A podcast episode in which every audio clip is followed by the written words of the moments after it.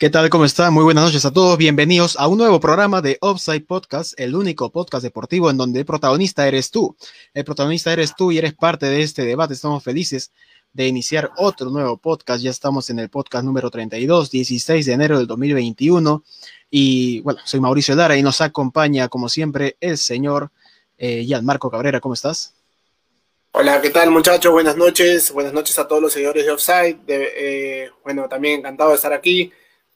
Eh, y con mucha alegría empezar este programa con un súper invitado que ya más adelante estará acompañándonos con nosotros. Así es, ya no dio un adelanto del señor Yamarco, no sin antes eh, también presentar al señor Javier Reate. Y Javier, ¿cómo estás? ¿Qué tal, Mauricio? Muchachos, a todos. Este, gracias por, estar aquí con nosotros y, bueno, por un programa más, por supuesto. Eh, y, bueno, por supuesto, hablar también de lo que va a pasar con Jefferson Farfán, con Cristian Cueva, eh, de repente también conversar un poco sobre Alianza Lima y, bueno, lo que va a pasar también con el invitado que tenemos el día de hoy. Así es, también más adelantos de parte del señor Javier, vamos a hablar de Alianza Lima, el tema este con Farfán, y también lo vamos a estar charlando aquí con el señor Armando. Tito, ¿cómo estás?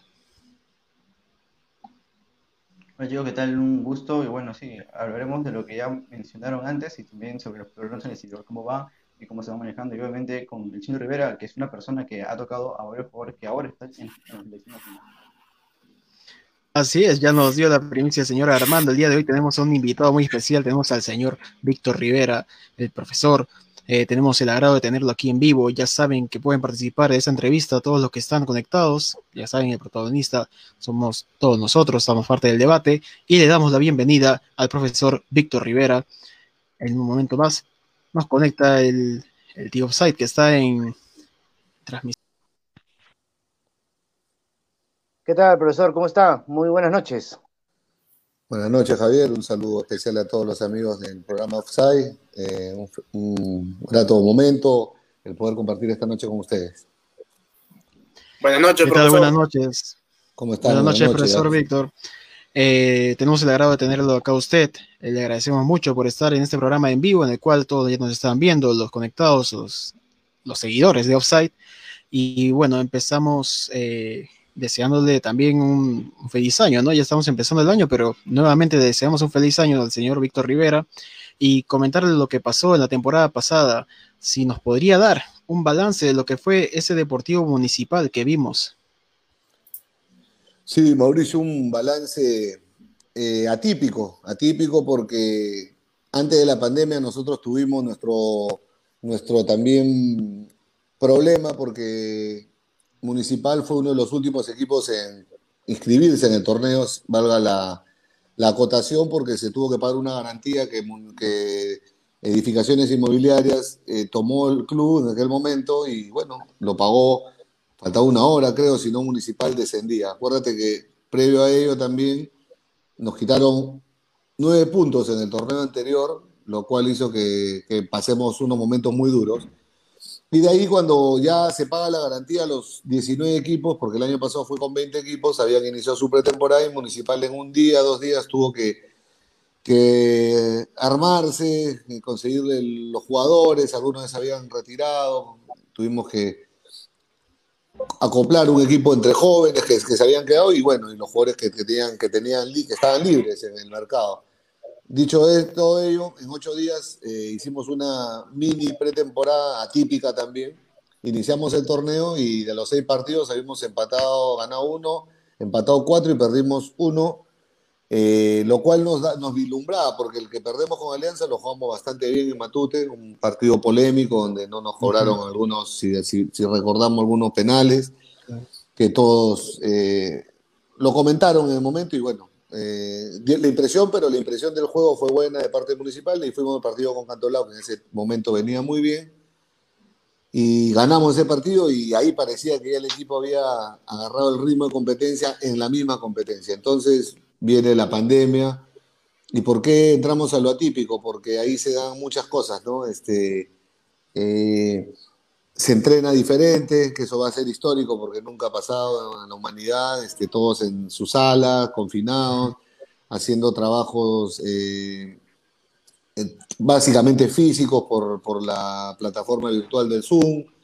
Todo cambió, intentábamos eh, hacer diferentes eh, dinámicas a través también del Zoom, táctico, pongamos psicólogo, nutricionista, etcétera, pero bueno, de ahí, eso, ¿por qué hago todo este preámbulo? Porque cuando fuimos al entrenamiento ya normal, cuando empezamos normal, no normal, porque se acuérdate que era por protocolo, primero individual, de ahí de a 4, de ahí de a 8, y de ahí las pruebas este, moleculares y las pruebas rápidas. Eh, y ahí sufrimos de muchas lesiones, una baja determinante que era la de Cristian Dávila, que venía haciendo muy, buen, muy bien la primera parte, Alfani también fue a trabajar, se lesionó en plena competencia, y de ahí, bueno, ya, hubo una serie de problemas y lo sumamos a lo administrativo porque entró de nuevo otra directiva, entramos en un momento medio crítico y empezó a correr el campeonato cuando de pronto nos vimos ahí entre partidos buenos, partidos regulares, empatamos muchos partidos y, bueno, estuvimos ya en una situación crítica para hacerla corta, que salvamos la baja en los dos últimos, con dos, o sea, faltando dos fechas, ¿no?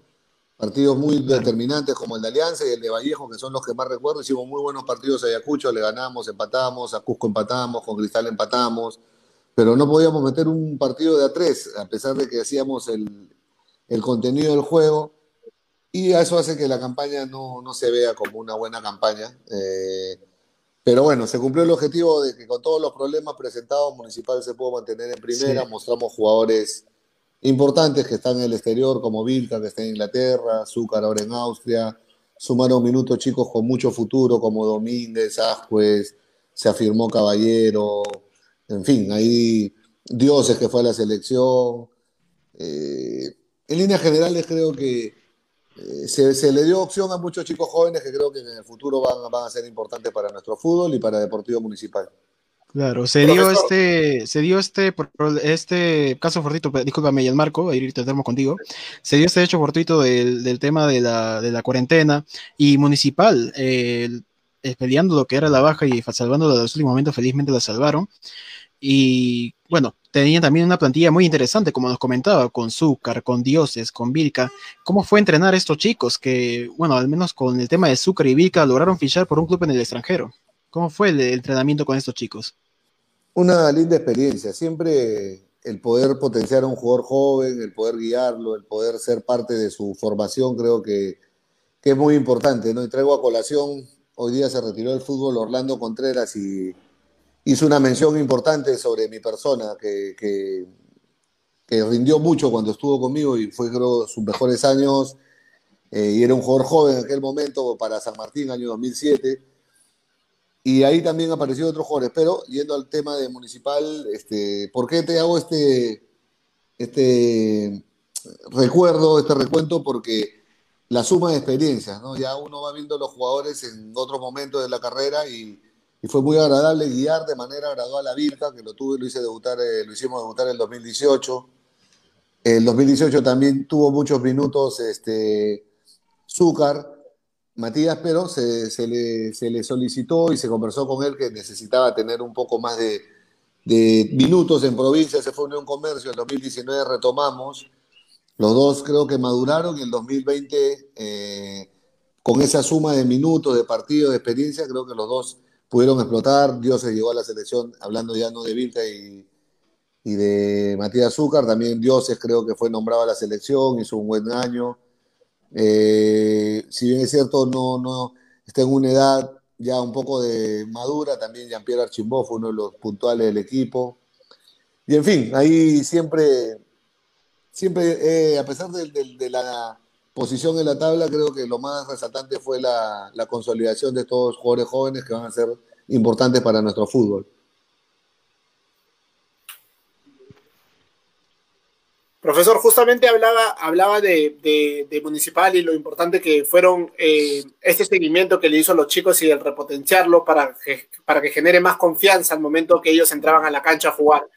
Eh, mi siguiente pregunta iba, iba ¿qué, ¿qué balance o qué ¿qué expectativa le generó eh, el último partido de, la fecha, una fecha complicada, una temporada en la cual por, por, motivos de pandemia se complicó para todos los clubes? Eh, ¿Cómo usted podría, en una frase o, en, una oración, definirnos para usted qué fue municipal? Municipal fue...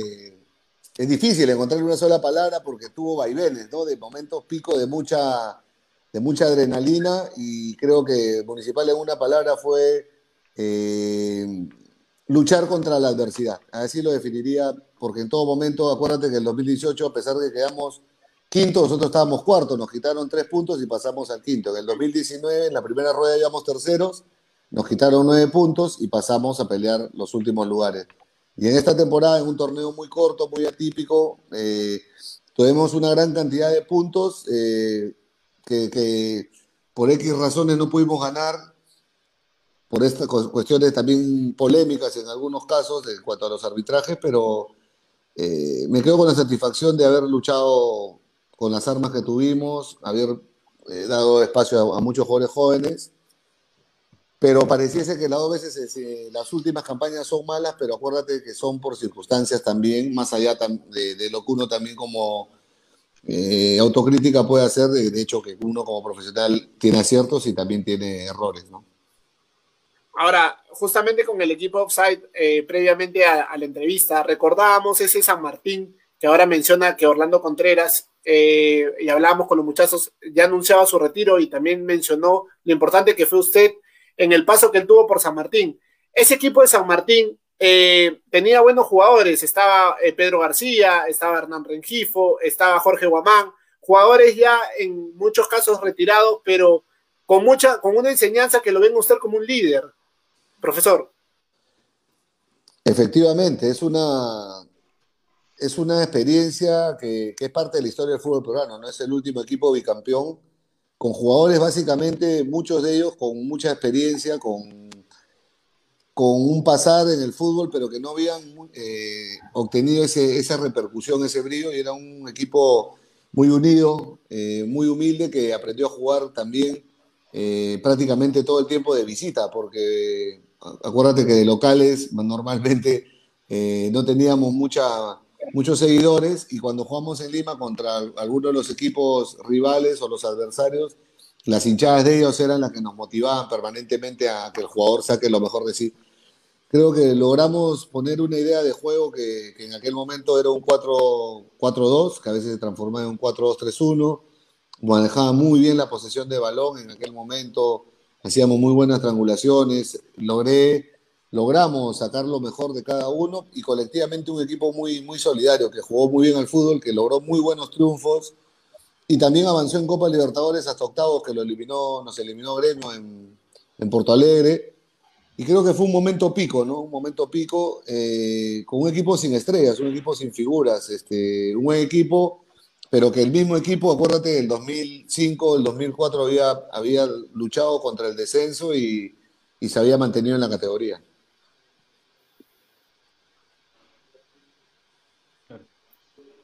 profesor Víctor. Sí. ¿Cómo está? Un gusto por tenerlo acá. Lo saludo de nuevo. Gracias. Bueno, ¿no? Yo quería preguntarle qué tan importante para usted como, como DT contar con los juveniles, ya que le hago recordar que no solo Vilca y Zúcar, que son jugadores que se fueron al extranjero jóvenes, pasó por su mano. También lo, fueron los jugadores como Aquino, como Abraham, que ahora, que ahora son protagonistas en, en, la selección nacional y que por un momento en la selección sub-20 sub, sub del 2015 pasaron por su mano una, una alegría muy especial siempre produce el poder darle la oportunidad a un jugador joven. Son los momentos, acuérdate, donde hay todavía una fragilidad en cuanto al desarrollo de la personalidad, el buscar esa seguridad para poder eh, consolidarse en un primer equipo y posteriormente eh, tener esa continuidad que lo haga destacar y llegar a, a, a, un fútbol que todos sueñan, que es pasar la frontera de, de, de nuestra patria y jugar en el extranjero creo que guardo gratos recuerdos. Me pasó en San Martín también con el debut de Cueva, de Galese, de Bayón, ¿no? Este, Víctor Cerón, que iba a jugar también en Brasil, que ahora está en Vallejo, en Cristal Yotún, Advíncula, Tare Carranza. Creo que eso es lo que al final, con el tiempo, uno, uno logra, logra madurar. Es lo que yo pretendía cuando empecé. Siempre trabajé en menores, siempre trabajé en juveniles y mi mayor reto y mi mayor desafío era algún día dirigir en primera y poder encontrar un espacio para los jugadores jóvenes más allá de una reglamentación, más allá de una obligación, hacerlo por convicción y creo que en ese aspecto tengo bastante eh, alegría eh, en cuanto a haber podido coincidir con estos jugadores que, que hoy en día destacan a, nivel nacional, a nivel internacional, y ojalá que, pueda yo seguir eh, trabajando en el fútbol peruano para seguir buscando nuevos valores. Eh, profesor, ¿qué tal? Muy buenas noches. Eh, gracias por estar aquí también con nosotros nuevamente. Y, profe, yo quisiera hablarle sobre todo de Cristian Cueva, hoy un jugador que por un momento termina siendo muy cuestionado por su actuar fuera de las canchas, eh, por su bajo rendimiento en algunos momentos, pero que todavía sigue siendo vital eh, para Ricardo Gareca en la selección peruana de fútbol. ¿Usted cómo lo ve? Eh, de acuerdo, usted lo conoce, has, trabajado con él. ¿Qué cree que pasa por la cabeza de Cristian Cueva? Pienso que todos los jugadores de fútbol tienen, tienen picos de rendimiento, ¿no? A veces están en el máximo de su potencial, hay momentos donde por situaciones del entorno, a veces de, la posición de los equipos, donde están jugando en la compenetración técnica, táctica también con otros compañeros. Eh, no se les ve en su, máximo potencial, pero en el caso de Cristian Cueva es un jugador que, normalmente rinde mucho con la selección. Es un jugador que, se siente muy, muy, muy bien dentro de, lo que significa la conducción de Ricardo Gareca, eh, tácticamente se, se, mueve bien, trabaja bien los espacios que, él conoce dentro de un sistema que ya tienen trabajando muchos años, ¿no? Este, donde él juega de enlace, detrás del punta. Y esperemos por, el bien de nuestra selección que él nuevamente encuentre en su club o en el club donde pueda llegar un ritmo de competencia, pero eh, más allá de, hacer un análisis, creo que ya todos lo comentan y se ha conversado mucho, este, yo creo que hacemos votos porque se recupere el mejor nivel de Cristian y, pueda seguir aportando a la selección, especialmente en estos partidos tan difíciles que se nos vienen. Eh, profe, hubo un acercamiento eh, con Alianza, algo por ahí se comentó. Cuéntenos un poquito qué pasó con, al final con, Alianza para ver si podía llegar de repente para la Liga 2. No, no, ni un acercamiento oficial, como siempre lo, manifesté. Creo que más fue un rumor, un factor externo. Probablemente sí salió adentro de Alianza que había una terna de entrenadores, este, de hecho estaba mi nombre. Y de ahí ya el tema siguió un curso y se, se tomó la elección del profesor Bustos. Pero siempre hay que tomar las cosas con tranquilidad. Desde ya el hecho de que piense en uno como una opción eh, fue bastante eh, gratificante, pero son, son situaciones de, fútbol. De repente, si no se hubiera tocado tanto el nombre, quizás hubiese tenido otras opciones. Profesor, vamos a leer los comentarios ahorita de, los seguidores de Offside y vamos con la siguiente pregunta. Eh, Daniel Castro nos pregunta, ¿cómo ve la actualidad de los DTs peruanos desde su perspectiva personal? David Castro, ¿no? Sí. ¿Cómo ve la actualidad de los peruanos? Yo veo la actualidad de los entrenadores peruanos en ascenso. Creo que el año pasado, con la, con la coronación y el título de la Liga 1 de Sporting Cristal, dirigido por, Roberto Mosquera, ha sido un, reflejo de que el técnico peruano tiene capacidad. También hizo una buena campaña Wilmar Valencia en, la Sudamericana con Huancayo. Chemo del Solar mantuvo una regularidad. Eh, Franco Navarro también con UTC estuvo ahí manejándose en unas buenas posiciones creo que hay muy buenos, muy buenos profesionales y me parece la actualidad es buena, ¿no? El mismo Ronnie Rebollar, Jorge Espejo que salvó la baja también con Cantolao. Cuando estuvo dirigiendo el Coco Araujo le di un excelente perfil también de proyección, el profe Lavalle, el profe Churre Melgar, hay Barreto, hay muchos, muchos técnicos que creo tienen, tienen el perfil y otros que aún no tienen la oportunidad, pero Creo que si los respetamos un poquito más a los técnicos peruanos, le damos un poquito más de oportunidades, los tratamos con el mismo respeto con el que tratamos también a los, a los que vienen de afuera, creo que podrían desarrollarse. Hoy en día no hay, no hay mayores secretos, todos los técnicos actualizan, todos los técnicos buscan información, todos estamos buscando esa vanguardia de trabajar permanentemente con los software, con los drones, con los planes de entrenamiento que nos busquen eh, desarrollar el alto rendimiento con los GPS, y de ahí ya viene el manejo de grupo, el diseño de, del plan de juego, el tener llegada con el grupo. Esto no hay muchos secretos, pero a veces pareciese que, que los técnicos peruanos están muy lejos de ese, de ese nivel, pero es más una impresión que una realidad. Yo cuando estoy en el día a día con los jugadores, uno percibe el respeto y aparte han pasado por muchos técnicos peruanos también que, les han aportado y ojalá que, que sigan haciendo un buen torneo, sobre todo este año 2021 los técnicos peruanos para poder tener opciones siempre de, aportarle a nuestro fútbol. Tenemos comentarios también de Alonso Palacio, dice también este, el chino Contreras, buen defensa cuando hablábamos de Contreras. Y también tenemos una pregunta de Fernando del Pozo. Nos dice, profe Rivera, varios de los jugadores que hoy por hoy están siendo boceados en la selección pasaron por sus manos. ¿Cuál es el análisis que tiene de los jóvenes jugadores para Perú? Gracias, Fernando. Eh, el análisis yo pienso que siempre apostamos a, que sean muy buenos profesionales, a que estén preparados para, para rendir en las cuatro dimensiones tan importantes que tiene el fútbol, ¿no? El, el, físico, lo técnico, lo táctico y especialmente lo mental. Creo que a eso apuntamos siempre, a que estos jóvenes jugadores crezcan y maduren en esos, en esos aspectos y que, que estén muy preparados, muy mentalizados de que pueden sumarle al, al, eh, en caso de que se le presente la opción de, estar convocados en una selección. Y eso solo lo dan, este, Fernando, los partidos, los entrenamientos, su comportamiento dentro y fuera del campo, y por ese, por ese sendero creo que tenemos muy buenas opciones de, jugadores a futuro.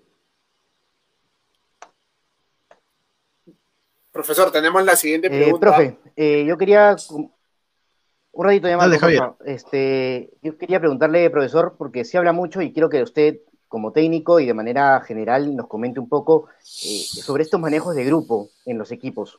Eh, se ha hablado mucho y se da también el tema, usted lo conoce también a Leao, y se lo pregunto también porque han habido todo este, este tema con Alianza de que se han manejado mal los grupos en Alianza, que por eso también se dieron eh,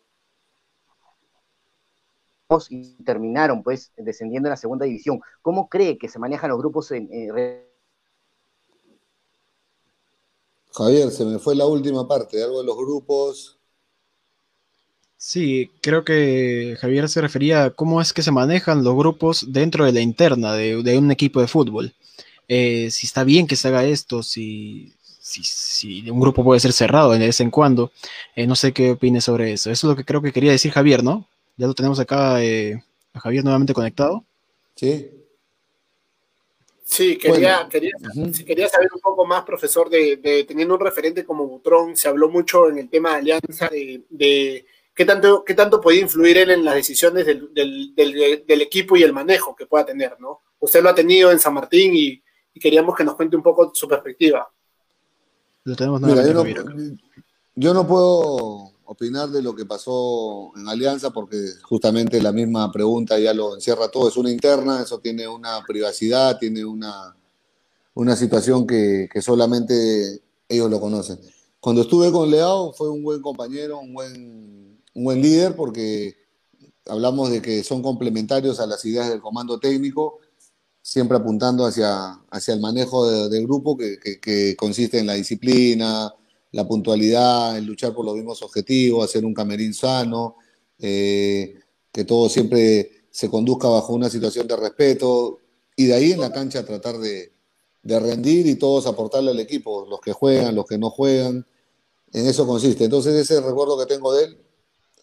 Y todos los equipos que se manejan bien desde lo interno, desde la convivencia, desde los, los reglamentos internos que tiene que tener todo plantel, creo que siempre logran sus metas y sus objetivos. Entonces, las veces que me tocó dirigirlo a él fue una época dorada donde ganamos campeonatos, lo recuerdo como un buen compañero, como, como un buen profesional, una buena persona, un amigo solidario y sobre todo un rendimiento muy, muy regular en, dirigiendo al equipo de atrás y adelante y manteniendo su valla muchas veces invicta y siendo uno de los mejores arqueros del torneo.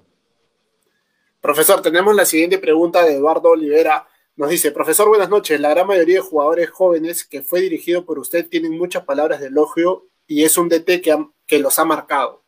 ¿Qué le generan estos comentarios? Y otra pregunta, ¿aceptaría un puesto como jefe de unidad técnica de menores de algún club o prefiere seguir como entrenador de fútbol profesional? Gracias, Eduardo. Sí, bueno, que siento una, una emoción indescriptible porque es la suma de años de trabajo. ¿no? Yo empecé dirigiendo en 1989, es increíble que han pasado 32 años aproximadamente. He visto a muchos chicos en diferentes etapas, cuando eran niños, cuando eran adolescentes, cuando han sido juveniles, cuando no se puede dirigir en profesional, y que alguno de ellos pueda tener una palabra de elogio hacia nuestro trabajo, verdaderamente hace que estos 32 años tengan valor, que sean de, reconocimiento, de credibilidad, de respeto, y era lo que yo siempre buscaba cuando empecé en esta carrera. Lo demás es difícil hacia afuera comprender qué es lo que uno hace como técnico, pero cuando uno se conduce bien, cuando uno los orienta como, como un hermano mayor, como un guía, más allá de lo táctico, más allá de, todos esos eh, temas técnicos que uno tiene que manejar como profesional, siempre ese plus del lado de fortalecer el lado humano, de guiarlos para que sean buenos hijos, buenos eh, esposos, buenos padres, sigan siendo buenos compañeros. Y de ahí ya viene toda la parte profesional que es el descanso, la alimentación, entrenarse bien. Y para esto todo lo que se los estoy resumiendo en pocas palabras hay que estar ahí día a día, minuto a minuto, llamarlos, estar pendiente. Y por eso creo que me emociona cuando hay una de esas palabras de reconocimiento, porque son horas, horas de trabajo que, que la gente normalmente no ve. Y con respecto a ser jefe de una unidad técnica, lo estoy evaluando. Sinceramente, estoy en esa etapa de mi carrera donde estoy evaluando, estoy entre las dos. Si dirigir, seguir con ese sueño de seguir sacando jugadores, tratando de, hacer alguna campaña interesante con algún equipo que me toque dirigir, o entrar en una jefatura de unidad técnica donde pueda volcar todos mis conocimientos a otros técnicos, hacer una planificación, un plan de entrenamiento, una metodología sumar muchos profesionales de diferentes áreas, en psicología, coaching, nutrición, eh, asistente social, estadístico, scouting, eh, analista de videos, hay mucho por hacer, entonces buscar perfiles jugadores en diferentes conos, en provincias, y buscar un, perfil de jugadores en diferentes posiciones del campo. Esa, les, he, les he dicho en voz alta lo que estoy pensando y por ahí, por ahí me anime me encantaría seguir aportándole al fútbol, lógicamente. bueno, tenemos este comentarios de los que nos están siguiendo. José nos dice grandes campañas que hizo con la Universidad San Martín. Joao Collado nos dice equipazo de la Universidad San Martín. De Eduardo Olivera nuevamente recalca ese San Martín, campañón con San Martín. Saludos al profesor Rivera de los mejores entrenadores peruanos. Eh, Roberto Torres Ríos nos dice un saludo fraterno para mi querido profesor Víctor Rivera, un grande en todos el sentido de la palabra. Bendiciones, maestro. Son algunos de los comentarios que nos están dejando los seguidores. Javier, creo que vamos contigo. Sí, eh, profe, yo quería eh, eh, meterlo en el tema de la selección peruana de fútbol. Hay algunos cambios que se podrían dar de repente en la posición de Cristian Cueva, algunas variantes más. usted ha trabajado con Peña y ha trabajado también con Vilca. ¿Quién cree que pueda ser, digamos, un, jugador más para, para, apoyar en esa posición en la selección peruana? Eh, me hace Javier unas preguntas muy difíciles. ¿ah? es que el, momento actual de Sergio Peña es muy bueno en su club. Viene haciendo goles, dando asistencias. Eh, Vilca está en un proceso de consolidación, de adaptación en el Newcastle. Eh, todavía no llega al primer equipo, pero está en ese crecimiento. Creo que Peña es una buena alternativa también para poder este, encajar bien en la idea de del profe Gareca porque lo conoce, lo, lo, ha entrenado, es parte del grupo y me parece que es una, opción interesante. Correcto, le agradecemos mucho, profesor Víctor, eh, por estar acá con nosotros. Bueno, sabemos que es un poco tarde, las horas de la noche, mm. pero de igual forma le agradecemos por su atención, le agradecemos también eh, habernos aceptado estos minutos, nuestras preguntas, las preguntas de los seguidores que también están ahí felices de tenerlo aquí y estaremos expectantes también de su carrera profesional, vamos a seguir eh, siguiéndolo y vamos a ver, eh, le deseamos mucha suerte también en su carrera profesional. No, yo estoy muy agradecido de haber compartido con, ustedes estos minutos, con los amigos que nos han conectado, con este bonito programa de Oxide y gracias a ustedes, Gianmarco, Javier, Mauricio, Armando, por, por darme la oportunidad de, de desplayarme en pocos minutos tantas ideas, hablar del fútbol. A veces uno tiene tantas cosas que, que quiere expresar, tengo tantas vivencias, tantos pasajes de diferentes escenas, he dirigido menores, he dirigido mayores, he dirigido juveniles, he estado en selecciones. Entonces, este, uno se, se alegra de poder compartir porque pienso que del otro lado hay personas conectadas, que le interesa conocer algo más del trabajo. Me imagino que habrá algún técnico, algún joven que esté intentando seguir estos pasos de, de, seguir, de estar dentro del fútbol, así como ustedes dentro de lo que es la, la parte de las comunicaciones, el periodismo, eh, todo lo que nos apasionó de niños y que soñamos hacer en algún momento, hay que incentivarlo y gracias a ustedes por estos minutos, les deseo un excelente 2021, cuidémonos mucho, no nos confiemos, hay que seguir usando las mascarillas, tener siempre a la mano el alcohol, mantener la distancia para cuidar a nuestra familia y que la vida se normalice y en algún momento podamos ya volver a nuestras actividades normales que nos caracterizan a los peruanos, que somos afectivos, que somos siempre de, de visitarnos, darnos un abrazo y por ahora estamos totalmente por los protocolos pues alejados como tiene que ser por, por la circunstancia que vivimos. Muchas gracias por permitirme estos minutos. Profesor, usted también, eh, sin duda alguna, es un, un, gran ejemplo y sobre todo un entrenador completo, como debe ser, ¿no? Pasar por diferentes ámbitos de, del fútbol. Y gracias también por, por, estar aquí.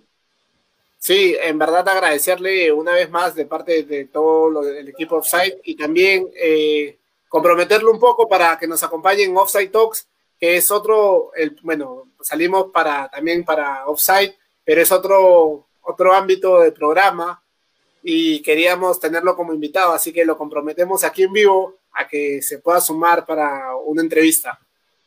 Ya, perfecto, ya, me, ya usted me tocó la pelota en primera, así que ya estoy comprometido para, para acompañarlos y, y, que se conozca un poquito más de repente de, de mi carrera, de mi perfil como persona, de las campañas que he hecho en diferentes eventos eh, hay mucho por hablar, como te decía, y muchas gracias. Encantadísimo de poder este, compartir con todos los amigos, los seguidores de la página.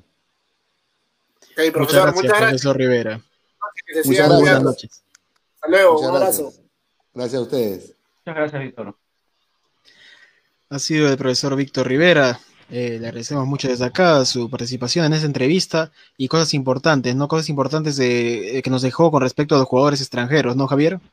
Eh, sí, yo me quedé chico, la verdad, con las preguntas. Eh, creo que con, con, el profe hay mucho de qué hablar. Eh, es un profesor que y una persona que, que tiene mucho eh, baraje, que habla bastante y, tiene muchas cosas por contar. Entonces creo que eso es importante por parte de, de, del Chino Rivera y qué bueno que haya podido aceptar esta entrevista.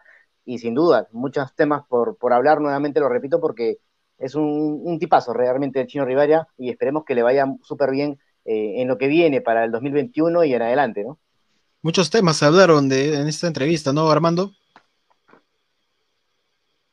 Sí, por supuesto. Más bien, yo me quedé también como dijo Javier Chico. Me gustaría haber profundizado bastante en la campaña que hizo la San Martín. Sabemos que eh, eh, mañana se juega la, la, final de una Copa Internacional y es ahí donde me gustaría hablar bastante con el chino, porque él, como él, él mismo dice, hizo su, su generación dorada con San Martín, que logró clasificar a octavos de final y, y luego que rivales fuertes como River Plate. Me gustaría saber, con la experiencia que tiene él, por qué los equipos peruanos de ahora ya no pueden lograr hazañas de antes.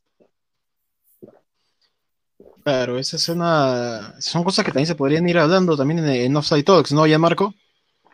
Sí, de hecho ya lo comprometí un poco al profesor, eh, como han dicho los muchachos, es un tiempo muy corto para una persona que ha, tiene mucho conocimiento, sabe del medio, ha sacado jugadores, ha visto, como él nos mencionaba, jugadores desde menores en toda la etapa profesional que han tenido hasta llegar a primera y debutar. Es importante eh, todas las anécdotas que nos pueda contar, así que desde ya, profe, estamos alistando las preguntas para Offside Talks y ya lo anunciaremos por las redes de Offside próximamente. Así es, y bueno, nosotros ya nos metemos en lo que es la actualidad, eh, lo que es ya el, fútbol de hoy, y vamos a empezar a hablar sobre un tema que salió justo hoy en la mañana, un tema que también eh, quisiera escuchar a David a ustedes a comentar sobre esto, el tema de la separación del señor Alejandro Rasuri, eh, que dejó de pertenecer a la unidad eh, de Alianza Lima, ¿no? Dejó de pertenecer el jefe de primer equipo de Blanquiazul. No sé, ese es el tema el cual salió en la mañana y se ha estado hablando, ¿no? Se ha estado hablando con si es que un, un trabajador, jugador debe ser hincha del equipo del cual está trabajando, eh, en qué momento ocurre este, esta brecha entre lo profesional y lo, de, y lo que es ser hinchada, ¿no? Javier, no sé qué opinas sobre eso.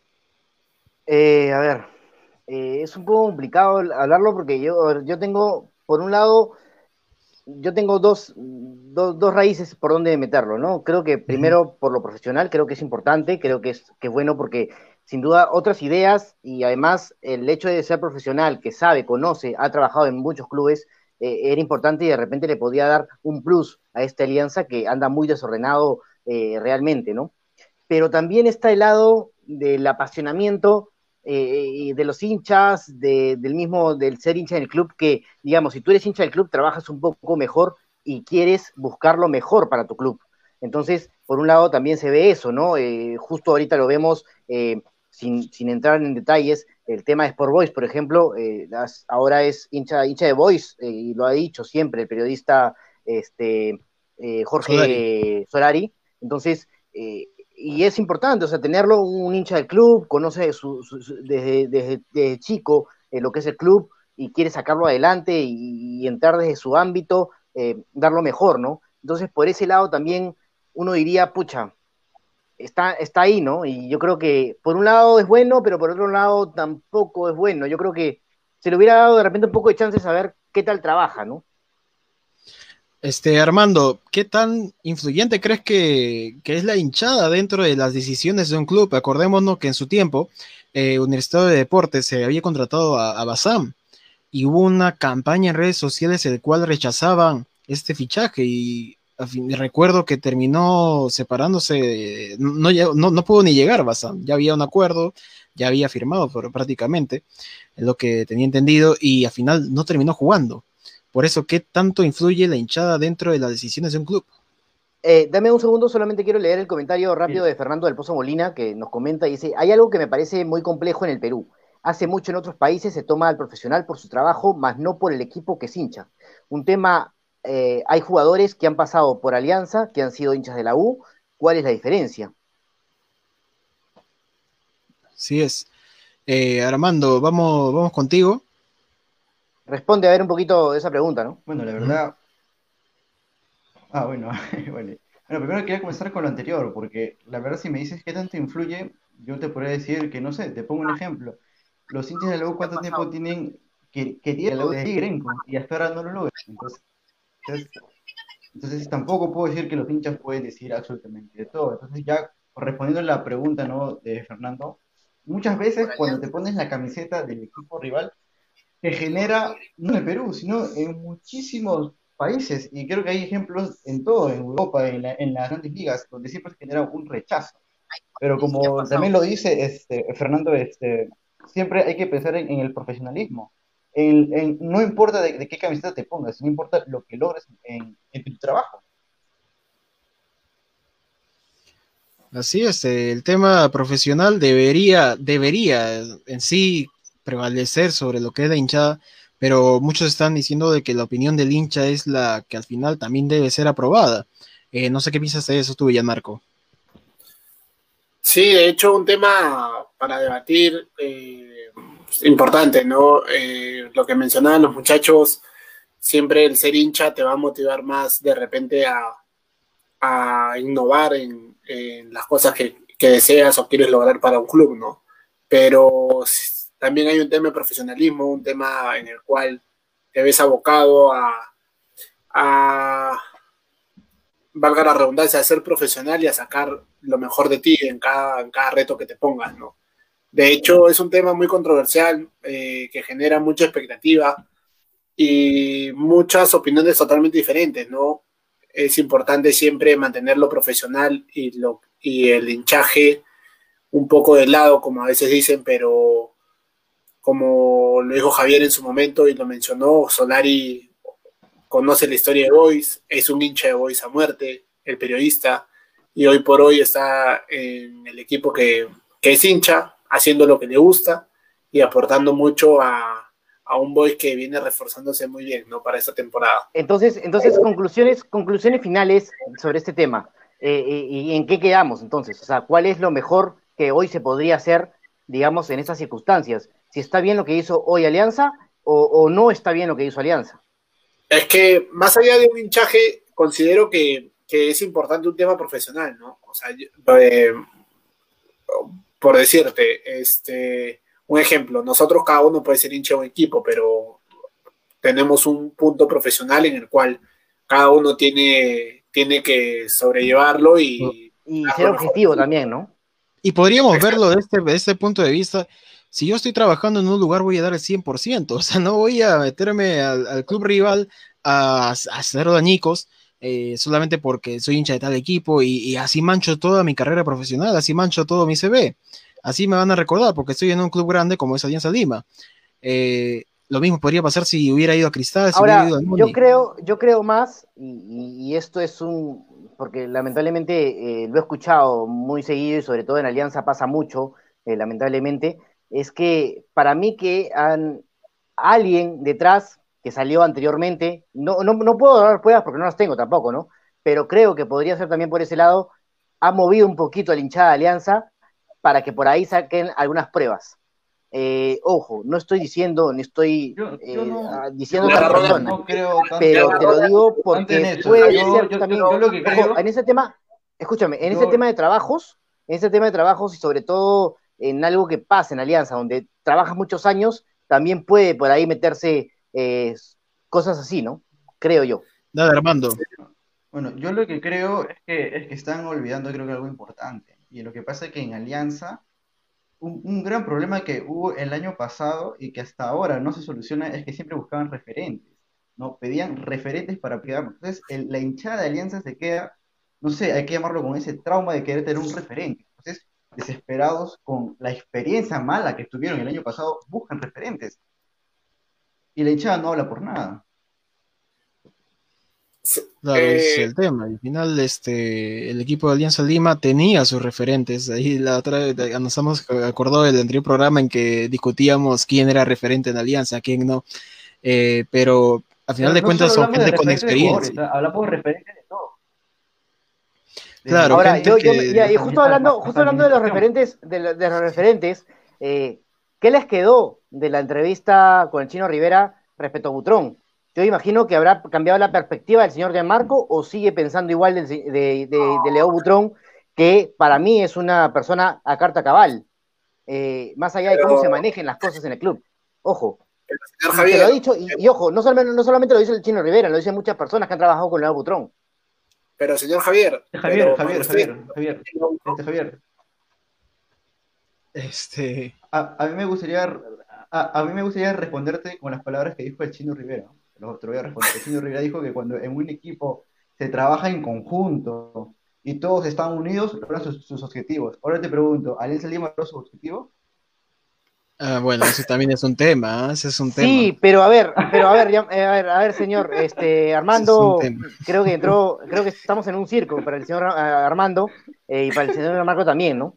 Este, a ver, hay que tener las cosas claras. Sí, es cierto, cuando se trabaja en equipo, cuando se trabaja en grupo, y por eso hablo mucho de los grupos, y también lo hablo del tema de selección también, cuando hablo del tema de los grupos, cuando están todos unidos, cuando se trabaja hacia un solo objetivo. Sí, pues lamentablemente en Alianza estaban partidos, pero no partidos porque yo quiera, ah, no, yo quiero que este haga esto, o yo quiero mandar en el club y quiero decidir quién va y chavo al técnico. No. O sea, pasa porque lamentablemente hay una división y que lamentablemente el técnico tampoco lo supo manejar. Pero Javier, yo te hago la pregunta y, todos los muchachos van a, van a, escuchar mi respuesta que te voy a dar y te voy a formular una pregunta. Tú dices muy bien de que, bueno, para ti, Butrón es un referente del club. Ok, perfecto. Y hablando de profesionalismo y de hinchaje, eh, un técnico para ti, si es un profesional, lo dejas trabajar. Y Butrón como un profesional y un referente del fútbol que tiene años, porque no es un, no es un joven, tiene años, me vas a decir que no tuvo un poco de, de presencia en lo que fue la echada del equipo, porque fue una echada para que el técnico se vaya. Eh, yo no sé si fue una realmente una echada en algunos casos. A ver, yo creo que, y, Butrón lo dijo, y lo dijo en varias entrevistas, de que la situación pasó más por cosas que se, no me se manejaron bien en la interna más allá del entrenador. Este, y el entrenador, lamentablemente, con cierta experiencia, uno tiene que manejar los grupos, tiene que saber manejar los grupos. Y si tú no llegas con la idea hacia los jugadores y los jugadores no te creen lo que dices, entonces nunca se va a manejar bien la, situación en el equipo. Gareca tuvo llegada, tiene llegada con los jugadores de la selección, ¿o no? Un ejemplo. ¿Lo sí, tiene o no lo tiene? Llegada. Sí, sí tiene llegada. El, tema es de que esto es todo un trabajo en conjunto. Al final, porque este año, en estos últimos partidos, el, grupo de la, de la selección estuvo, no estuvo como antes, ¿no? Y Ahora, ese es el tema, ¿no? De la conexión, ¿no? Disculpame, Marco, hay un comentario de Fernando del Pozo. Dice, el tema es el mal manejo de recursos humanos que tiene el club.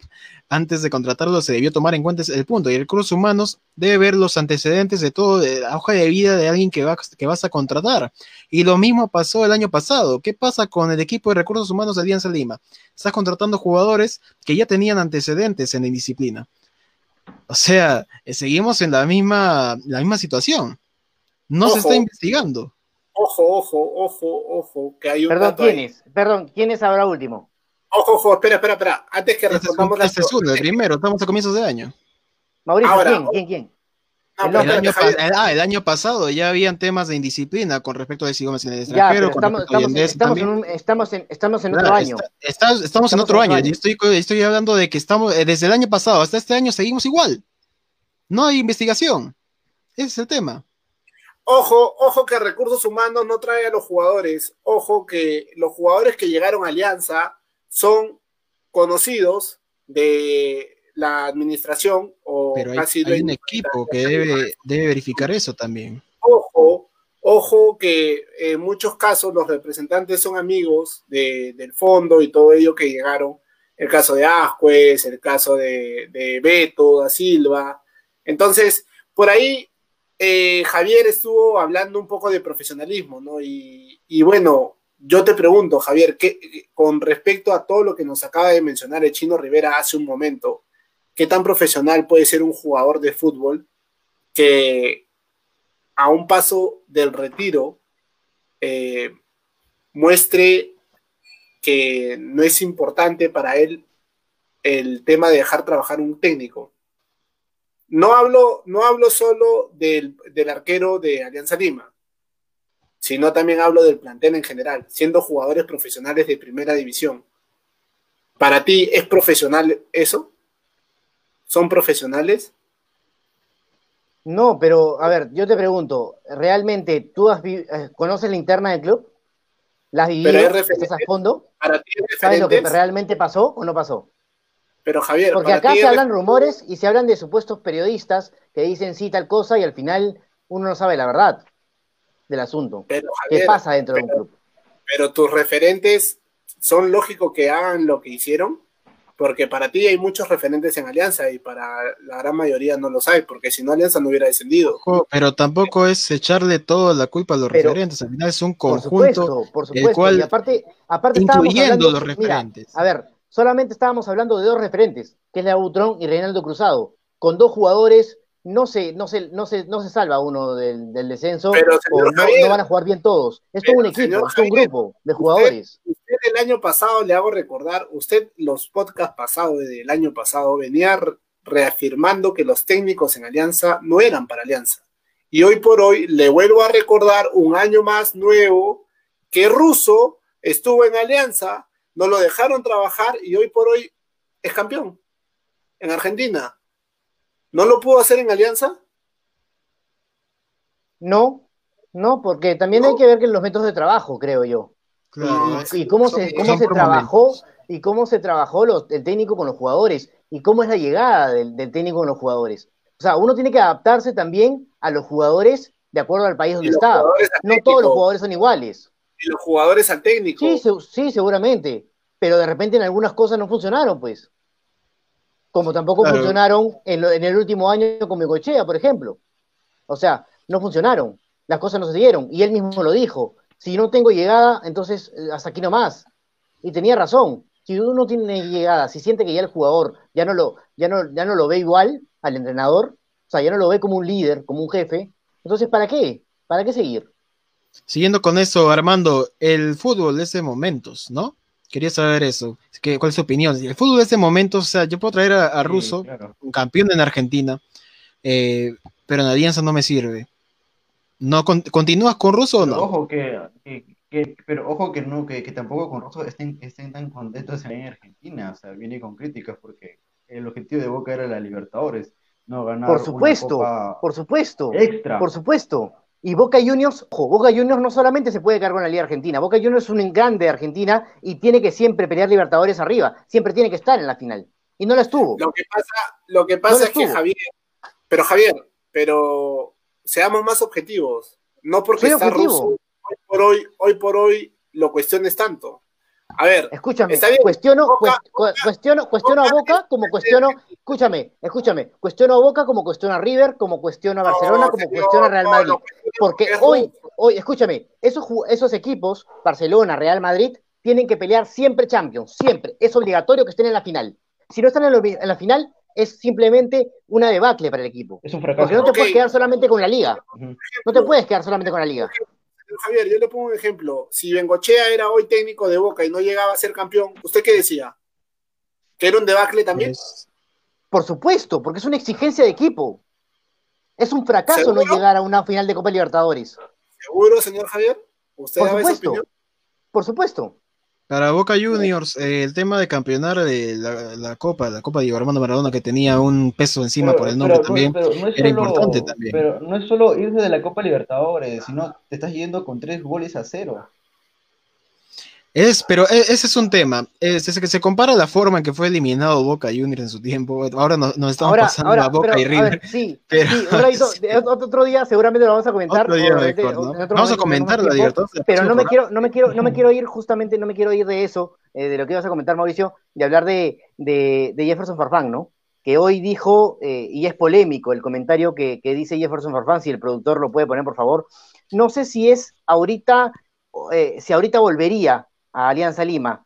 Y a ver, yo, entiendo la situación, pese a que muchos hinchas eh, no lo sienten así, yo creo que es importante. Hoy, repito, Jefferson Farfán es un jugador importante y vital en la selección. Para Gareca sigue siendo vital, eh, pese a que aún todavía no tiene equipo, pero es un jugador importante, experiencia y siempre en la selección va a dar lo mejor y siempre vamos a tener un plus, pese a que a veces no está en un buen rendimiento el jugador. Entonces, creo que hoy en día jugar la Liga 2, que no es lo mismo jugar Liga 2 de España o Liga 2 de, Perú, porque la desorganización y el, el, el que hay en la, en, la, Liga 2 es sin duda alguna. Entonces yo creo que eso tampoco ayudaría en, Jefferson Farfán para que siga en la selección peruana, ayudando a Alianza Lima en estos momentos, ¿no? Este, Ahorita... Yo creo que eh, discúlpame, Javier. Eh, sí, justo quería apoyar lo que comentabas de, Farfán. En sí, el, total, ¿no? Dijo, con Alianza Lima en algún momento hubo algunas conversaciones, pero nada cerrado. También conversé con otros clubes. Alianza siempre será especial para mí porque me llevó al extranjero, pero no sé si ahorita volvería al club. Quiero quedarme en Sudamérica, obviamente. Tengo claro que no quiero volver a Europa. He pasado 16 años por allá y quiero disfrutar de mi familia, mis hijos y hasta de la comida peruana. Eh, y alguna liga en especial le preguntaron, sí, Brasil le gusta, también Argentina, hay bastantes compañeros en México y es un país donde se juega bien al fútbol. Es lo que comentaba Jefferson Farfán. Eh, Javier, continúa. Y, repito, o sea, yo creo que eso, eso pasa, o sea, yo creo que es una decisión de Jefferson porque aún, pese a, los 36 años que tiene, todavía siente que puede dar un poquito más en el extranjero, eh, de repente en Brasil, Argentina, no, no digo Europa, porque es mucho más complicado, sin duda alguna, y recién está saliendo una lesión complicada que digamos tal vez ya no lo complique tanto porque ya se limpió, él dicho que ha hecho una, una, cirugía profunda para evitar eh, lesionarse tan rápido, ¿no? Entonces, creo que por ese lado, creo que todavía puede dar un plus eh, y de repente, de repente hubiera cambiado la faceta si Alianza se hubiera quedado en Liga 1. ¿Por qué? Porque es algo mejor, porque de repente, si por ahí hubiera peleado arriba Alianza, eh, podría haber tenido Copa Libertadores y hubiera sido mejor visto en Alianza que, que, en esta situación de Liga 2, ¿no? Creo que va por ese lado. Armando, tenemos unos, comentarios de Luis Cosío. Dice: El tema es que no podemos tener jugadores que se sientan más que el equipo. Los jugadores del año pasado jugaban sabiendo que si alguien se descendía, ellos iban a seguir en primera. Necesitamos jugadores que sientan el equipo y que ellos entiendan que no hay nadie más grande que Alianza. Eduardo Olivera nos dice, Farfán demostró ser un interesado, un ídolo, va y salva a su equipo como todos los que se, han, los que se están regalando. Farfán desaprovechó un gran momento.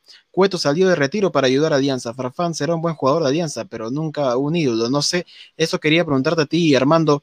Eh, han habido casos de equipos como Juventus, equipos como River Plate que bajaron a segunda división y los referentes, los ídolos, sí, bajaron con ellos o fueron a, apoyar esto. Eh, ¿Tú veías un caso posible en que Farfán llegara a Alianza Lima?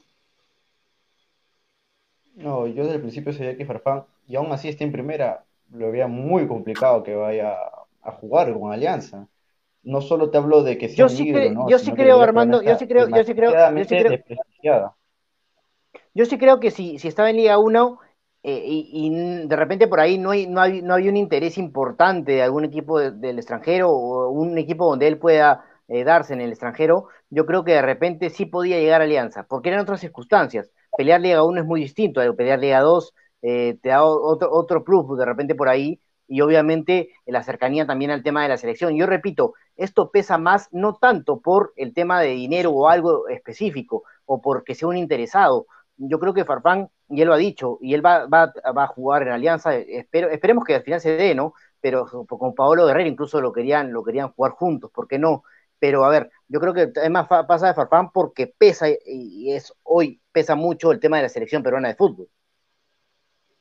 Pero Farfán jugando segunda división con Alianza. Dale, Armando, dale. No, yo la verdad que Farfán jugando en segunda división con Alianza, obviamente que su nivel va a caer a pique más rápido y teniendo a Guerrero, a su compadre que está en un nivel alto, ¿tú crees que a él no le da ganas de querer seguir jugando y competir el puesto con Pablo Guerrero? Y ahora que se suma más por supuesto, la por supuesto. tengo una pregunta y le una pregunta a, los tres, así así de frente y a todos los que lo están viendo. Farfán tiene el nivel para jugar en la liga peruana? O sea, no, o sea, su nivel está muy por encima. Tú me hablas de River, me hablas de Juventus, pero esos equipos por más que estén en segunda, tienen una grandeza, y grandeza me refiero a que tienen copas internacionales, y no solo, y no solo intercontinentales, o sea, entonces creo que es una diferencia muy, grande. Eh, oh, porque ahorita los jugadores que, se regalan, que se regalan, como dijo Javier, entre comillas, ¿no? Este, son jugadores que quizás no hayan tenido la trayectoria que sí tenido. Exacto. Es una brecha muy grande. y estamos hablando de un jugador, de un jugador que ha tenido una carrera eh, estupenda. La, la de Farfán también ha sido estupenda.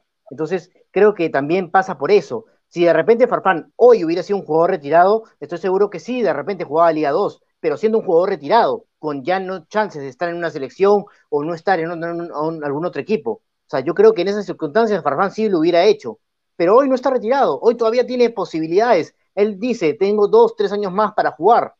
Él mismo lo decía en entrevistas anteriores. Entonces creo que pasa por eso.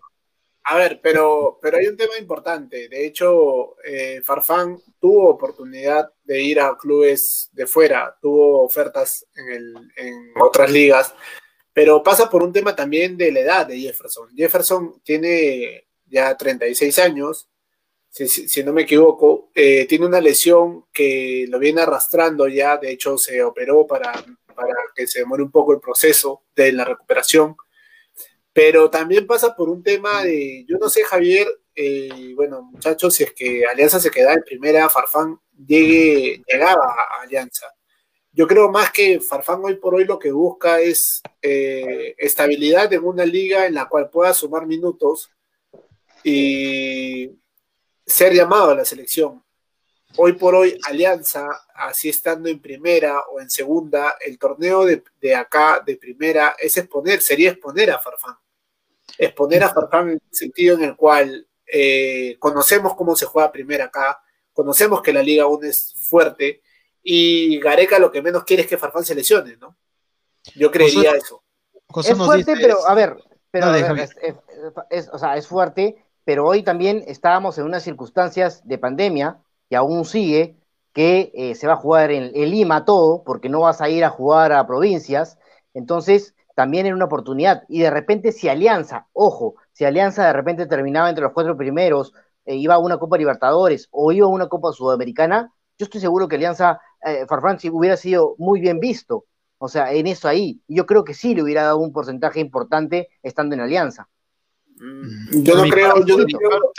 Por mi parte, yo pienso de que eh, Farfán, eh, Alianza estando en primera o en segunda, creo que no iba a venir.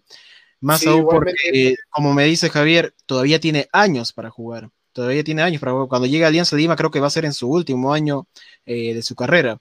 José nos dice, es obvio que Farfán no irá a Alianza, al igual que Cueva puede ser como él, lo dice, Alianza Lima me llevó al extranjero, pero sabemos que aún está para jugar en una liga más, más competitiva de Sudamérica o Centroamérica.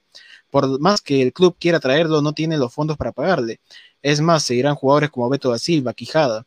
Este, ojo, Mauricio, perdón que te corte. Y Farfán lo dijo, hay un, hay un factor que a su edad ya es importante para él, que es el factor de la familia. Y Farfán no se quería alejar mucho del tema de, eh, familiar entonces lo que Farfán buscaba era una liga competitiva en la cual pueda sumar algunos minutos y pueda ser llamado a la selección. Pero él, él dijo bien claro, yo acá en Perú eh, se arriesga mucho el tema de jugar por un club.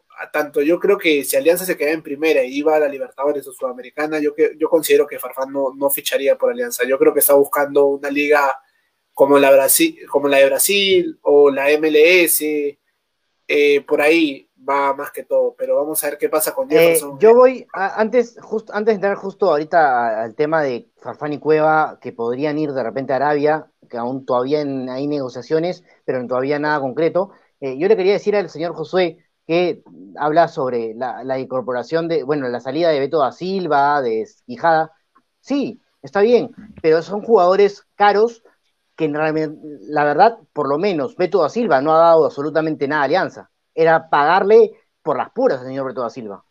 Porque el jugador ni, ni a la justa pisa la cancha para entrenar un día y de ahí se lesiona, porque después no hay más.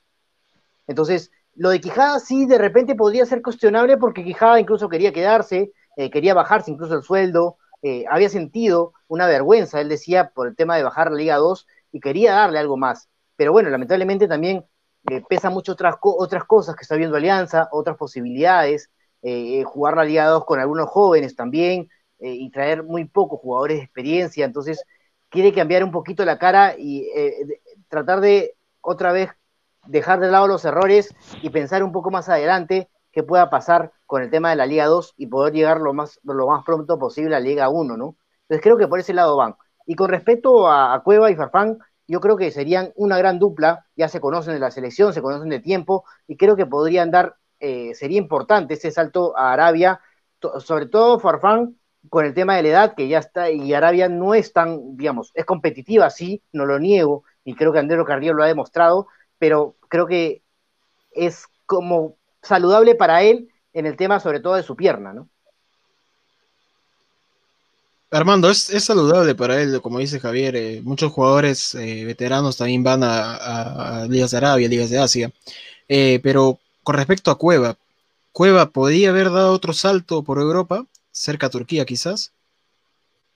Mira, Turquía donde salió yo sí, le, yo sí le, tuve mucha fe a Cueva en el Genim Atlas Sport. Inclusive en los primeros partidos se notaba que Cueva era el diferente. Eh, sin embargo, parece que la otra parte, la parte extrafutbolístico, pesa más para él. Sin embargo, yo siento que si Probe, Farfán y Cueva logran unirse en, en Arabia, yo siento que por tenerlo a Farfán, quizás pueda puede tratar de mejorar su comportamiento y poder sí, sí, tener en un equipo continuidad, que es lo que más importa, constancia. Sí, lo que creo, que, creo que el apoyo de Farfán le haría muy bien a Cueva. Le haría pero, muy bien. A ver, pero a ver, pero profesionalmente, como veníamos tocando hace un momento, ¿necesita Cueva de, de un jugador más experimentado para ponerse a derecho? No es, lo, ideal, no es lo ideal, pero sí. No es lo ideal, pero creo, creo, creo que le ayudaría mucho. O sea, Cueva, Cueva se siente muy bien estando en la, cuando está en la selección con sus compañeros, con Gareca. se siente, él, se siente muy bien, se siente familia. Hay que hacer un llamado para Gareca, porque ahora le va a tener que contratar a alguien para que el señor Cristian Cueva lo cuiden, ¿no? Porque de hecho, o sea, si tú necesitas a alguien como profesional para que, para tú eh, Claro que hablamos más de que Farfán puede ser un referente para Cueva. Creo que para ese sentido es lo que estaba hablando Javier. Eh, siempre es bueno tenerlo alguien ahí arriba. Los jugadores, por ejemplo, eh, Verde Bremen tenía Pizarro, no lo hacía jugar, pero Pizarro era una imagen ahí para ellos. Este, ahora está en Bayern Múnich. siempre hay un jugador el cual este, tiene ese tiempo, tiene esa, ese rodaje en su carrera, ¿no? Y tal vez con Cueva, al igual que Farfán, Farfán en su tiempo no estaba encaminado, acordémonos de que tuvo los problemas de indisciplina con la selección, aún con Gareca y al final Farfán demostró que demostró compromiso y demostró eh, al final llegar a las últimas fechas de, la, de Rusia 2018. Ese es el tema con, Farfán y quizás, quizás queramos ver algo así de Cueva, ¿no? Yo creo, yo creo que lo que pasa con Cueva y, acá Javier, me, eh, verdad, no sé si compartiremos la misma opinión. Yo creo que lo que pasa con Cueva es un tema más ya eh, anímico por el tema de que, de que de hecho no ha estado viniendo bien jugando en los clubes que ha estado, no ha tenido minutos, de hecho no, no se ha podido mostrar bien. Y es un poco que yo creo que necesita un apoyo por fuera. No sé si un jugador o un referente sea el caso, pero yo creo que ir de la mano con alguien para, para que pueda, pueda volver a ser el jugador de antes, ¿no? De hecho, o sea, con, Javier varios programas le hemos discutido y todo eso, pero, pero yo creo que más necesito un apoyo de alguien, de un especialista, de alguien que lo tenga de la mano y vea si es que él, verdad, con esa ayuda, él pueda salir y sobresalir en el club que se pueda dar, ¿no? Y lo importante es que él quiera tenerlo. Lo importante es que él quiera avanzar y poder seguir en los ojos de Gareca, acá que lo vemos, ¿no? poder seguir, aunque, bueno, sabemos de que Gareca siempre lo va a considerar, pero mira, ya se está acabando enero, se acerca la fecha, eh, la fecha FIFA, la fecha eliminatoria, y tenemos a Farfán y a Cueva sin jugar. Esperemos que logren eh, concretar, aunque sea un mes entrenando, ¿no? Porque es complicado, es complicado entrar al primer nivel, lo vimos con Farfán. Pero este, creo, creo, creo que está más que claro que, que al final esos jugadores, al final van a ser convocados. Hoy están entrenando en Videna, o sea, este, excepto Cueva, Cueva porque creo que todavía no, me parece que estaba con, eh, regresando de Turquía, no sé si ya regresó, y todavía se estaba viendo el tema de Arabia, que sí lo tiene creo que más, más seguro creo que, que Cueva que, que, Farfán, el tema de, Arabia, que aún todavía se sigue moviendo. Pero están entrenando en Videna, entonces de alguna forma eso te da ya un aire que, que va a pasar y que al final van a ser convocados sí o sí, ¿no? Justo, ¿no? bueno, sabemos que van a seguir siendo convocados porque es complicado, ¿no? Es complicado también en nuestro universo que tenemos de jugadores, porque así como Javier nos decía con respecto al reemplazo de Cueva, del reemplazo de Farfán, eh, hay jugadores que tienen, que tienen potencial, que tienen este, quizás la, capacidad de afrontar esos partidos, pero son partidos eliminatorios, ya no son partidos en el cual podamos experimentar. Eh, podemos quizás experimentar en el hecho de ver su rendimiento, ¿no? Podríamos haber experimentado con Peña, podemos haber experimentado con Araujo también, eh, pero reemplazar esos nombres también es complicado para nuestro universo, ¿no, Armando? Sí, claro, o sea, tú supuestamente... Y además... A las eliminatorias tienes que ir con lo mejor que tengas, con lo mejor que estás jugando por puntos que quizás ya no vas a poder recuperar esos puntos que perdimos con Argentina, esos puntos que quizás se perdieron en Chile, ya no se van a poder recuperar. Entonces, tienes que pensar a qué jugador poner. Y quizás Farfán, sí, no, está Guerrero, está la Paula, pero Cueva, ¿realmente Peña podrá tomar su puesto? ¿O realmente Vilca podrá tomar su puesto en un futuro? ¿O qué jugador tomará el puesto de Cueva? Es un puesto que no hay un sustituto, porque está jugando. Es complicado. Este, sí, pero a ver, a ver, ojo que, a ver, Incluso si hablamos, si hablamos de jugadores del torneo local, más allá de, del extranjero, que ya más o menos, ya sabemos algunos jugadores que podrían de alguna forma en algún momento entrar en, otra vez en, el, en, el, rubro de la selección. Eh, el último campeonato a mí no me ha dejado absolutamente ningún jugador que tú digas, oye, este puede inclusive ir a la selección.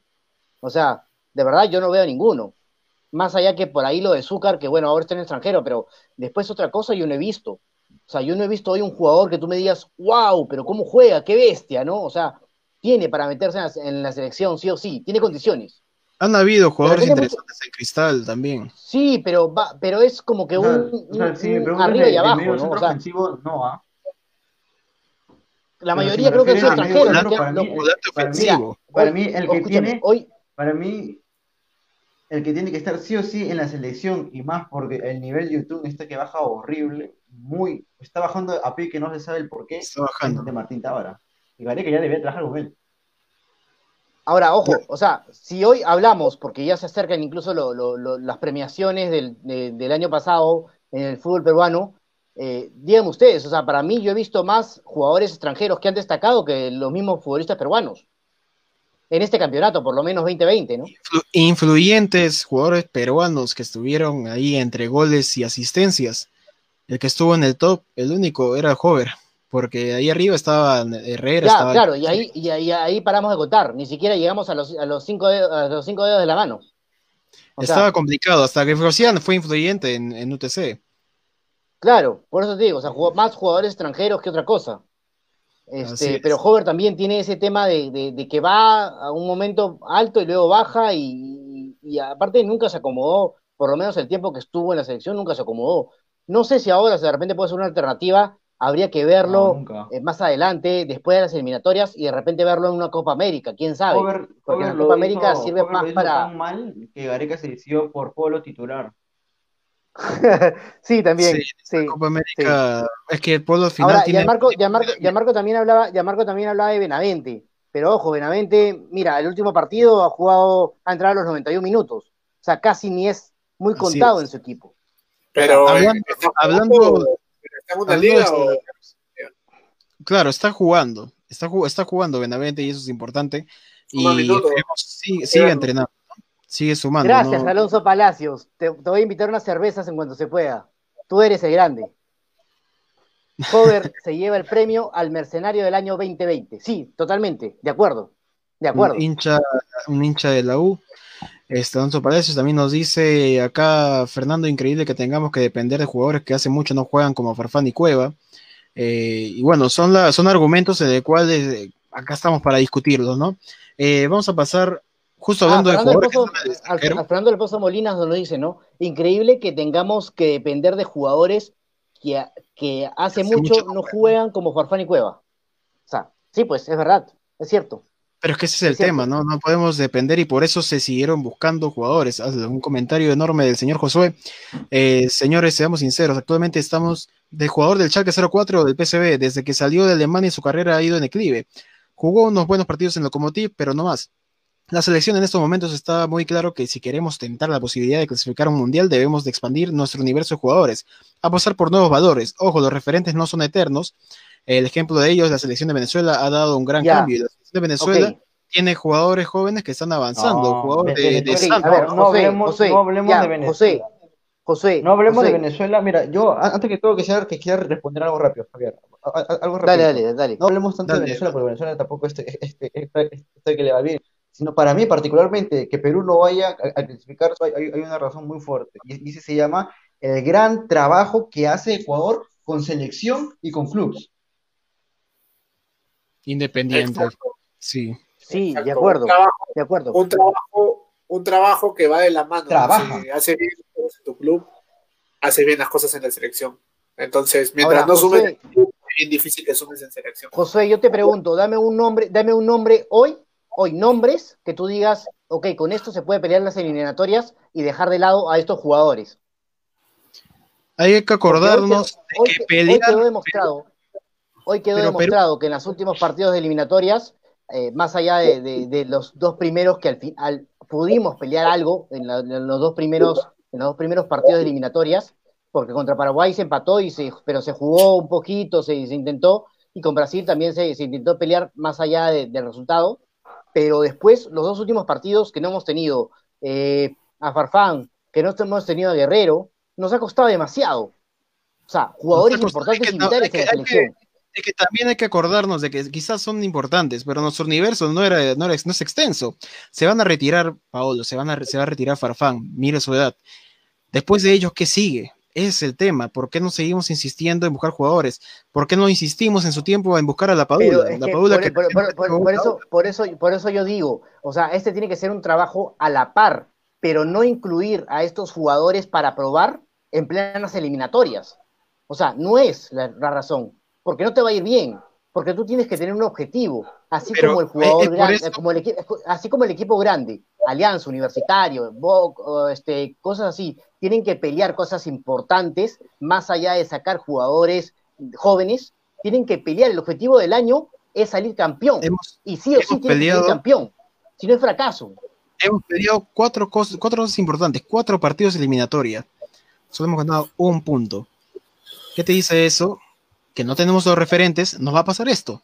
Y eso es lo que pasó, y eso es lo que nos ha llevado después de tanto tiempo, de, desde que pasó ya 2018, ya pasaron años, y es por eso que no se ha seguido fomentando, no se ha seguido este, formando una selección. Tenemos a Yotun, que está, eh, lamentablemente, bajó un poco su nivel, como dice Armando también, eh, no está jugando bien en Cruz Azul.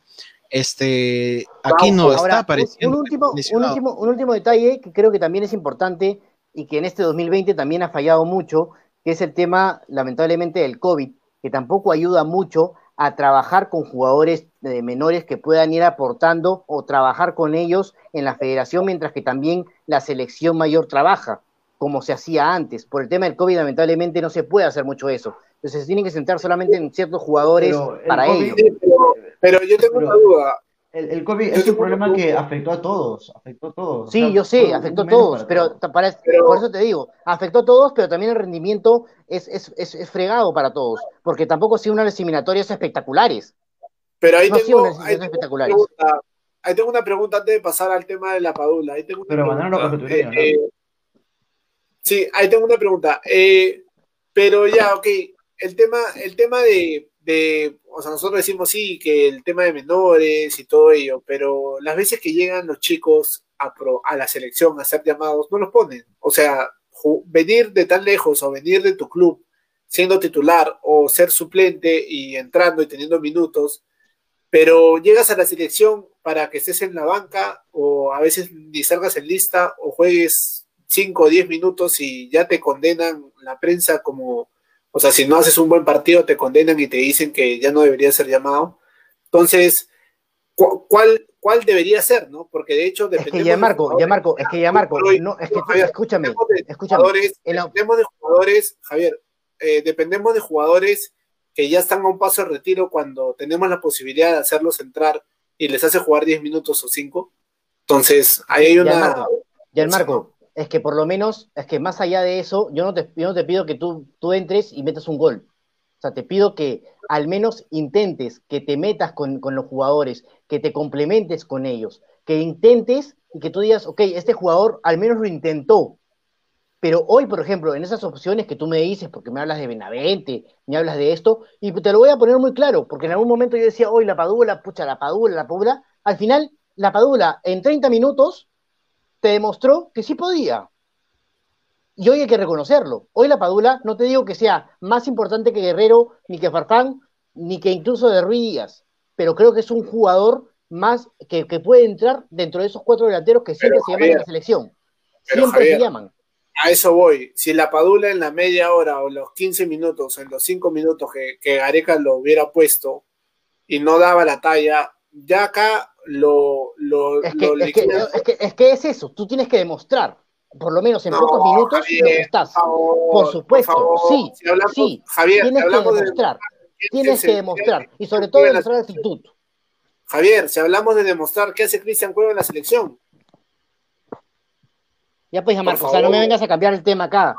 Ya, Cristian Cueva, Cristian, escúchame, Cristian, escúchame, yo te, yo te invito, ya Marco, yo te invito a que te dediques más, no solamente a ver a la selección en sí, solamente mide. Lo que pasa es que, claro, es muy, muy fácil verlo por televisión, pero cuando vayas a un estadio en algún momento más adelante, si es que Dios quiera, más adelante se pueden ver los estadios, si puedas ver un partido de la selección y todavía siga jugando Cueva en la selección, te dedicas a ver simplemente las jugadas que tú haces y que hace juega en la selección.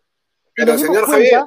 Escúchame, escúchame, escúchame, Marco. Nos dimos, cueva, nos dimos cuenta cuando Cueva estaba de suplente y el, equipo no jugaba absolutamente nada en la selección. Entró Cueva y la selección empezó a tocar, a llegar. Y, Armando tenía, me dio la razón en, muchos comentarios de, varios programas. ¿Sí o no? Es el, partido contra Chile, que empezamos con un 4-3-3 en el cual los volantes mixtos no funcionaron eh, Gareca se dio cuenta de eso y metió Cueva para hacerlo, para acompañar a Ruiz Díaz arriba.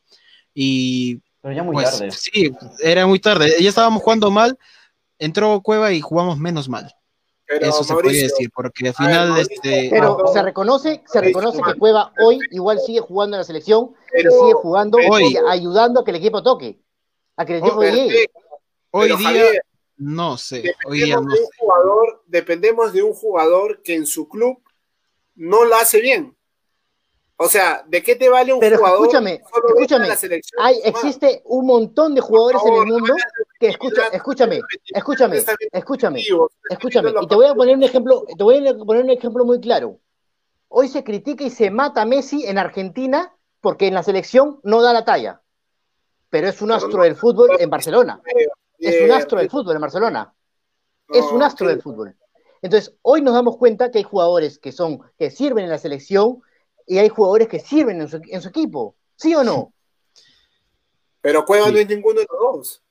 Solo que para usted sí es. ¿No es ninguno No, de Hoy, los dos? hoy en día, hoy en día hay que, hay que medir, sí, vamos, vamos viendo el, el tema de Cueva con la selección. Hoy en día hay que aceptarlo. Hoy, hoy no está bien. Se le está convocando porque obviamente es un jugador importante para Gareca y lo hace funcionar, lo hace trabajar. Sería mejor si tuviera este rodaje, ¿no? Y bueno, vamos a, vamos a seguir con- conversando sobre Cueva, vamos a seguir conversando sobre esto. Eh, vamos eh, viendo ya los resultados mejor.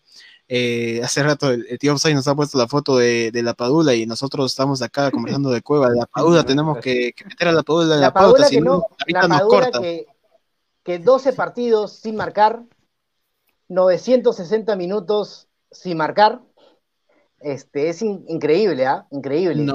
934 Pero mira minutos sin marcar. pero Ahí está, perdón. 960 Pero mira ¿quién lo- quién lo está cómo abrazando? La Padula, pero mira cómo la Padula con 12 partidos sin anotar si- siguió siendo titular. O sea, es, Fue- es importante para el equipo. Siguió siendo titular. ¿Y quién lo abraza en esa foto también? ¿Quién le tiene esa confianza? Es un delantero que quizás no tuvo gol en estas últimas semanas, pero te genera, te lucha, como dijiste Javier.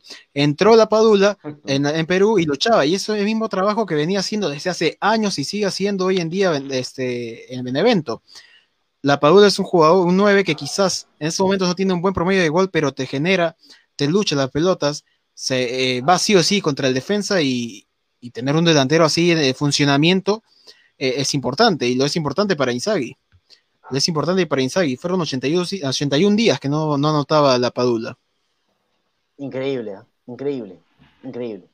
81 Pero días que no jugador, anotaba. es un jugador importante también. O sea, yo creo que de alguna forma esa actitud que tiene él de, de seguir luchándola, porque también había momentos que tú decías, oye, gol, gol de la Padula, pero no, terminaba en un palo. O sea, imagino que esa frustración debe ser complicado, ¿no? Manejarla.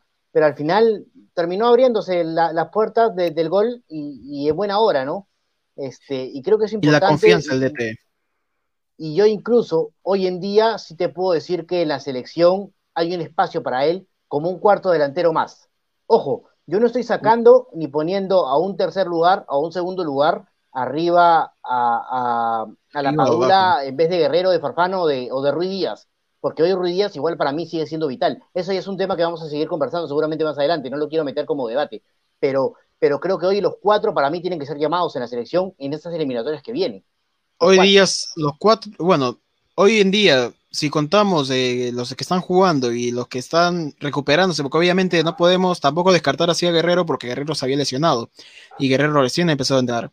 Por eso todavía lo estamos considerando. Hoy en día, jugadores que siguen con rodaje son Guerrero que está entrenando y, la Paula que está, que, está jugando y está jugando en la Serie A. Rui Díaz da, no, no, no, no tengo bien en claro si, si ya empezó ya la pretemporada en la, en la MLS, eh, pero al menos también es una carta, yo lo sigo considerando una carta, ¿no? Este, como lo consideras tú, Javier. Eh, Alonso Palacios nos dice, la Paula tiene que seguir viniendo, va a aportar muchísimo. Eh, Sí, fue un gol de la. Paula, gol de la Paula en el, en el Benevento contra el Torino, 2 a 2, lamentablemente le empatan al final. Eh, ya la Padula había salido de- de- del campo de los 84 y le empatan al último minuto. Y eso que al Torino le, le anularon dos goles. Le anularon, le anularon dos goles y lamentablemente no logra ganar y se sigue complicando, ¿no, Armando? Sí, claro, pero, o sea, el Benevento está en, en una muy buena posición, o sea, está en la mitad de la tabla, o sea, complicando tampoco tanto, porque sí está un poquito lejos del descenso, que supuestamente era su primer objetivo. Más bien, se complican porque ellos, su, su súper sueño, por así decirlo, es ir a la Eu- Europa League. Y también Claro. hablando de- de resultados, a pesar de que el Celta cayó 2 a 1 contra el Betis, eh, los comentarios de Tapia y la forma como juega Tapia ha sido de una manera notable. Es el jugador que para Codec es, es, su, es su eje. Y es ese jugador para mí, el jugador de 10 millones, que ahora tiene que tomar la batuta y ser el capitán realmente de la, de la selección peruana, porque como sabemos, Guerrero y Farfán ya no tienen Así, así, asistencia Eh, de Tapia. bueno, ese es, ese, ese es un debate todavía más, a- más adelante que, que- que tendríamos que, que ver, sin duda alguna. Eh, pero bueno, ya eh, nuestro productor también ya nos está ya cerrando como que las puertas, ya tenemos que ir cerrando un poco. eh, pero a ver, creo que para sacar conclusiones del programa de hoy, eh, gran entrevista con, con Rivera, sin duda alguna, creo que hemos sacado muchas cosas, muchas pepas también por ahí. Eh, eh, importante también el hecho de concluir, pues, de que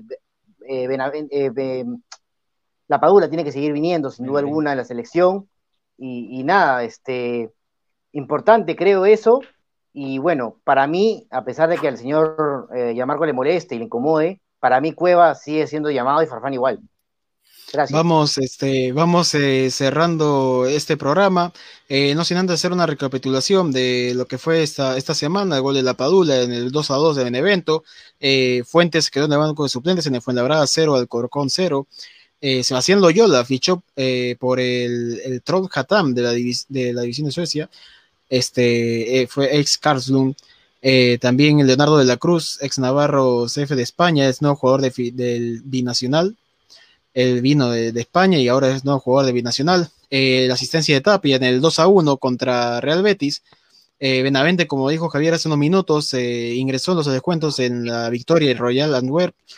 Y bueno, finalmente acordándonos de- del gol de Peña, que, lamentablemente su equipo cayó 2 a 1 contra el, el y quedaron eliminados de, de la Copa. Bueno, este. Sí, una- u- dos, dos chiquitas nomás. Una, eh, darle nuevamente la bienvenida a Fernando del Pozo Molina, que se integra nuevamente al equipo de Offside.